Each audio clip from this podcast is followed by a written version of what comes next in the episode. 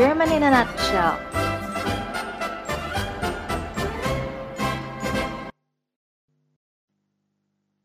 Guten Tag alle zusammen. Selamat datang kembali di program kami German in a Nutshell. Di episode kali ini, kita akan belajar bagaimana memperkenalkan diri kita dengan menyebut nama, tempat tinggal, usia, dan pekerjaan. Teman-teman sudah siap? Sich vorstellen. Yang pertama, untuk memperkenalkan nama diri, kita bisa berkata, saya bernama Lisa. Contoh, ich heiße Lisa. Sekali lagi dan ikuti Frau. Ich heiße Lisa. Ich heiße Lisa. Selain itu, kita juga bisa berkata, nama saya Lisa yang adalah mein Name ist Lisa. Sekali lagi dan ikuti Frau. Mein Name ist Lisa. Mein Name ist Lisa. Untuk menyebutkan nama depan, biasanya kita berkata, nama depan saya Lisa, yang adalah mein Vorname ist Lisa. Sekali lagi dan ikuti Frau. Mein Vorname ist Lisa. Mein Vorname ist Lisa. Jika menyebutkan nama belakang, maka kita berkata Mein Nachname ist Schneider. Sekali lagi dan ikuti Frau. Mein Nachname ist Schneider. Mein Nachname ist Schneider.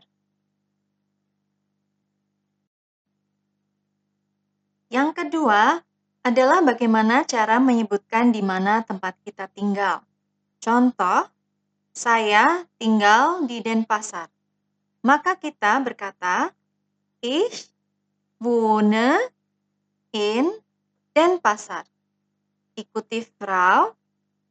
Ich wohne in Denpasar. Ich wohne in Denpasar. Yang ketiga, kita akan belajar cara menyebutkan usia.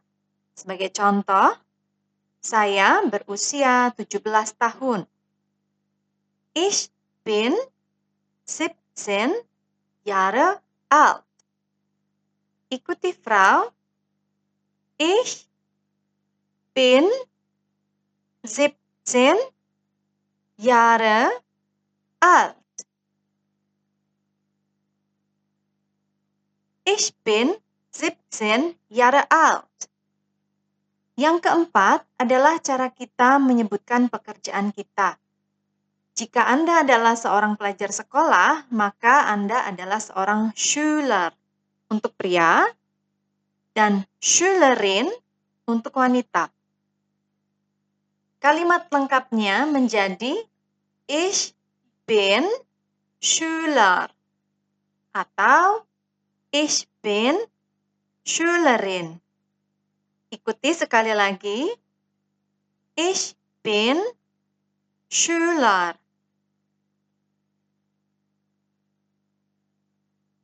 Ich bin Schülerin.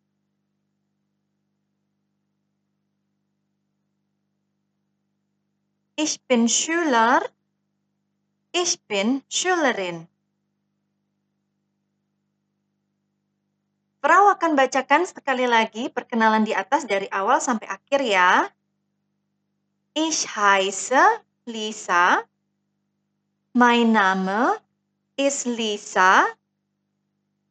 Mein Vorname ist Lisa.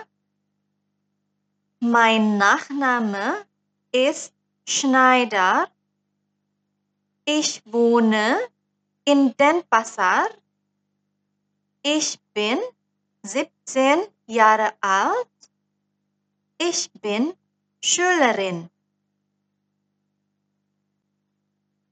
Nah, sekarang kalian sudah bisa memperkenalkan diri sendiri dengan bahasa Jerman. Luar biasa.